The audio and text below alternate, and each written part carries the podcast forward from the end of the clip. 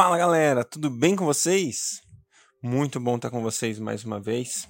Muito bom, estamos hoje na nossa oitava semana, concluindo a oitava semana, o sétimo dia da oitava semana. E nós vamos hoje ler Levítico 21, Levítico 22 e também Lucas capítulo 12. Então vamos lá para nossa conclusão da oitava semana, sétimo dia da oitava semana, Levítico 21, 22 e Lucas capítulo 12. Deus, de novo nós estamos aqui diante do Senhor. Pedimos mais uma vez pela sua graça, pela sua revelação.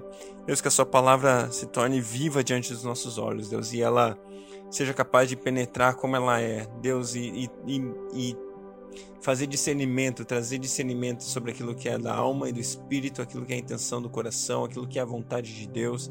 Deus, que a nossa vida, a gente, na nossa vida, a gente possa ser capaz de separar aquilo que é precioso do vil. Deus, em nome de Jesus, nos leva ao nível de revelação da tua palavra, onde nós podemos viver sabendo aquilo que o Senhor deseja, Pai. Em nome de Jesus, Senhor, fica à vontade, fala conosco. Amém. Levítico 21 o Senhor Deus mandou Moisés dizer o seguinte aos sacerdotes, que são descendentes de Arão: Que nenhum sacerdote fique impuro por tocar no corpo de um parente morto, a não ser no caso de parentes chegados, isto é, a mãe, o pai, o filho, a filha, o irmão ou a irmã solteira que more com ele. Que ele não fique impuro por causa da morte de uma irmã casada. Os sacerdotes não podem rapar a cabeça, aparar a barba ou cortar-se em sinal de luto. Eles serão completamente fiéis ao seu Deus e não deverão profanar o nome de Deus. Eles, eles apresentam sacrifícios que são ofertas de alimento para Deus, o Senhor. Portanto, devem ser fiéis a Deus. Eles são separados para o serviço de Deus e por isso não podem casar com uma prostituta ou com uma mulher que não seja virgem ou com uma mulher divorciada. O sacerdote apresenta a Deus as ofertas de alimento. Por isso, o povo deve considerá-lo santo. Eu, o Senhor, sou santo e escolhi o povo de Israel para que seja santo. Se a filha de um sacerdote se desonrar virando prostituta, ela estará envergonhando o pai e deverá ser queimada viva. O grande sacerdote foi ordenado como sacerdote quando o azeite sagrado foi derramado na sua cabeça e quando vestiu as roupas sacerdotais. Por isso, ele não deve deixar de pentear os cabelos, não deve rasgar as roupas em sinal de luto. Ele não pode tocar no morto, mesmo que seja o seu pai ou a sua mãe. Isso o tornaria impuro, e quando entrasse de novo na tenda sagrada, ele a tornaria impura. Eu sou o Senhor. O grande sacerdote só poderá casar com uma virgem. Ele não pode casar com uma viúva, ou uma mulher divorciada, ou uma prostituta, ou qualquer outra mulher que não seja virgem. Ele pode casar somente com uma virgem israelita, a fim de que os seus descendentes sejam puros. Eu sou o Senhor e os ordenei como sacerdote. O Senhor Deus disse a Moisés o seguinte: Diga a Arão que nenhum descendente dele que tiver algum defeito físico poderá me apresentar as ofertas de alimento. Essa lei valerá para sempre. Nenhum homem com defeito físico poderá apresentar as ofertas, seja cego, aleijado, com defeito no rosto ou com o corpo deformado. Ninguém com uma perna ou um braço quebrado. Ninguém que seja corcunda ou anão. Ninguém que tem que tenha doença nos olhos ou que tenha sarna ou outra doença de pele, e ninguém que seja castrado. Nenhum descendente do sacerdote Arão que tiver algum defeito poderá me apresentar as ofertas de alimento. Se ele for defeituoso, estará proibido de oferecer o meu alimento. Esse homem poderá comer dessas ofertas, tanto as que são sagradas como as que são muito sagradas, mas ele não poderá chegar perto da cortina do lugar santíssimo, nem chegar perto do altar, pois tem um defeito e tornaria impuras essas duas coisas. Eu sou o Senhor, e eu as dediquei a mim. Foi isso o que Moisés disse a Arão, aos filhos de Arão e a todo o povo de Israel. Levítico 22 o Senhor Deus mandou Moisés dizer a Arão e aos seus filhos o seguinte: Tratem com todo respeito as ofertas sagradas que o povo de Israel dedica a mim, o Senhor, para que não profanem, não profanem o meu santo nome. Eu sou o Senhor. Se qualquer descendente de vocês estiver impuro quando apresentar as ofertas sagradas que o povo de Israel dedica a mim, esse homem nunca mais poderá servir como sacerdote. Essa lei estará em vigor para sempre. Eu sou o Senhor. Nenhum descendente de Arão que tiver uma doença contagiosa na pele ou tiver um corrimento no membro poderá comer das ofertas sagradas até que fique puro outra vez. Um sacerdote ficará impuro se tocar em qualquer coisa que ficou impura por ter tocado no morto. Ele ficará impuro se tiver perda de esperma, ou se tocar num animal impuro ou numa pessoa impura. Ele ficará impuro até o pôr do sol e só poderá comer das ofertas sagradas depois de tomar banho. Depois do pôr do sol, ele estará puro e poderá, e poderá comer das ofertas sagradas, pois elas são a sua comida. Ele não poderá comer um animal que tenha tido morte natural ou que tenha sido morto por animais selvagens. Se ele comer, ficará impuro. Eu sou o Senhor. Todos os sacerdotes obedecerão às leis que eu dei. Se desobedecerem, serão culpados de pecado e morrerão. Eu sou o Senhor e os dediquei a mim. Somente o sacerdote e as pessoas da sua família poderão comer as ofertas sagradas. Os hóspedes e os empregados do sacerdote não poderão comer dessas ofertas, mas os escravos do sacerdote, tanto os que ele comprou como os que nasceram em sua casa, poderão comer dessas ofertas. Se a filha do sacerdote casar com um homem que não for sacerdote, ela não poderá comer das ofertas sagradas.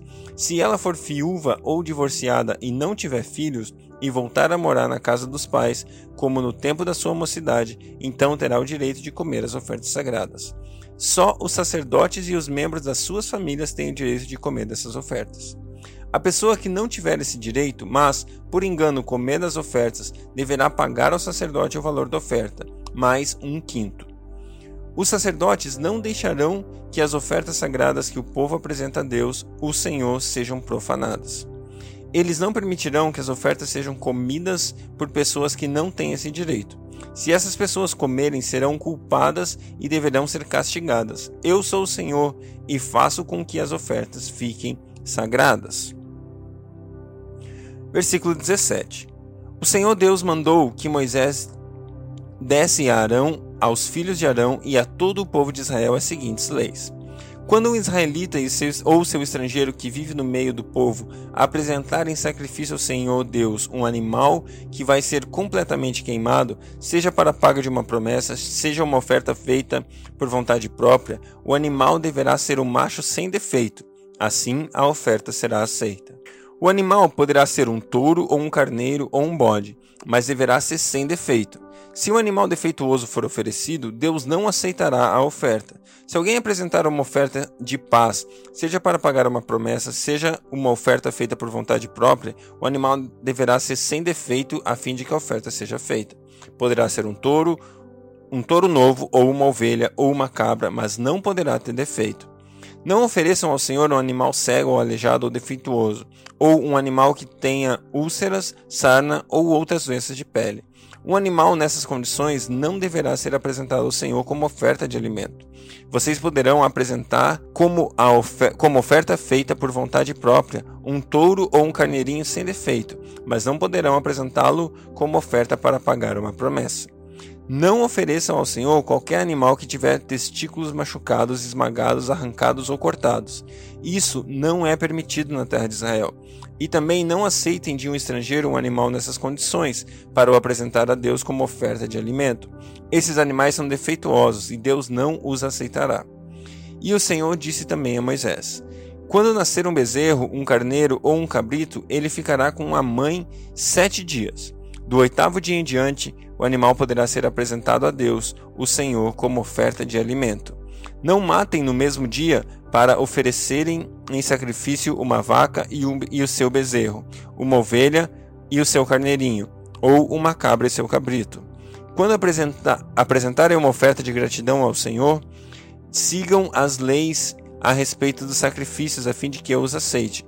Comam a oferta toda no mesmo dia e não deixem sobrar nada para o dia seguinte. Eu sou o Senhor.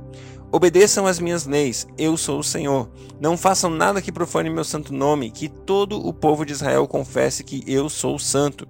Eu sou o Senhor e dediquei vocês a mim. Eu os tirei do Egito para ser o Deus de vocês. Eu sou o Senhor. Lucas 12 Nesse meio tempo, tendo se juntado uma multidão de milhares de pessoas, a ponto de se atropelarem umas às outras, Jesus começou a falar primeiramente aos seus discípulos, dizendo: Tenham cuidado com o fermento dos fariseus, que é a hipocrisia. Não há nada escondido que não venha a ser descoberto, ou oculto que não venha a ser reconhecido. O que vocês disserem nas trevas será ouvido à luz do dia, e o que vocês sussurraram aos ouvidos dentro de casa será proclamado dos telhados. Eu lhes digo, meus amigos, não tenham medo dos que matam o corpo e depois nada mais podem fazer, mas eu lhes mostrarei a quem vocês devem temer temam aquele que, depois de matar o corpo, tem poder para lançar no inferno. Sim, eu lhes digo, esse vocês devem temer. Não se vendem cinco pardais por duas moedinhas? Contudo, nenhum deles é esquecido por Deus. Até os cabelos da cabeça de vocês estão todos contados. Não tenham medo vocês valem mais do que muitos pardais. E eu lhes digo: quem me confessar diante dos homens, também o Filho do Homem o confessará diante dos anjos de Deus. Mas aquele que me negar diante dos homens, será negado diante dos anjos de Deus. Todo aquele que disser uma palavra contra o Filho do Homem será perdoado, mas quem blasfemar contra o Espírito Santo não será perdoado. Quando vocês forem levados às sinagogas, e diante dos governantes e das autoridades. Não se preocupem com a forma pela qual se defenderão ou com o que dirão, pois naquela hora o Espírito Santo lhe ensinará o que deve dizer. Alguém da multidão lhe disse: Mestre, diz a meu irmão que divida a herança comigo. E respondeu Jesus: Homem, quem me designou juiz ou árbitro entre vocês? Então lhes disse: Cuidado, fiquem de sobreaviso contra todo tipo de ganância. A vida de um homem não consiste na quantidade dos seus bens.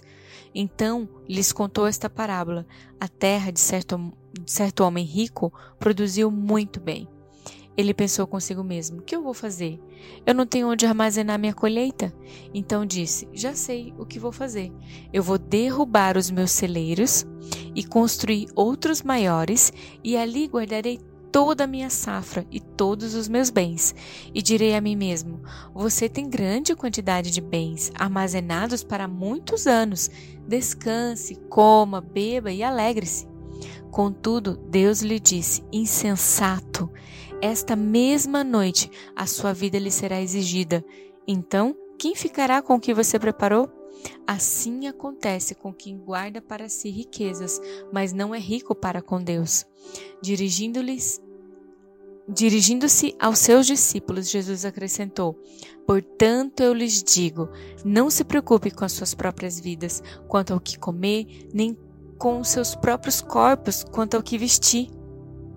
A vida é mais importante do que a comida e o corpo mais do que as roupas.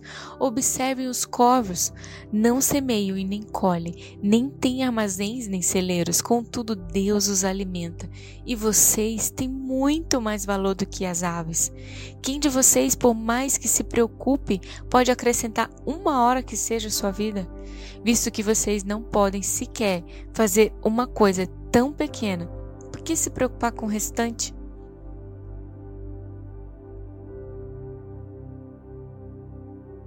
Observem como crescem os lírios.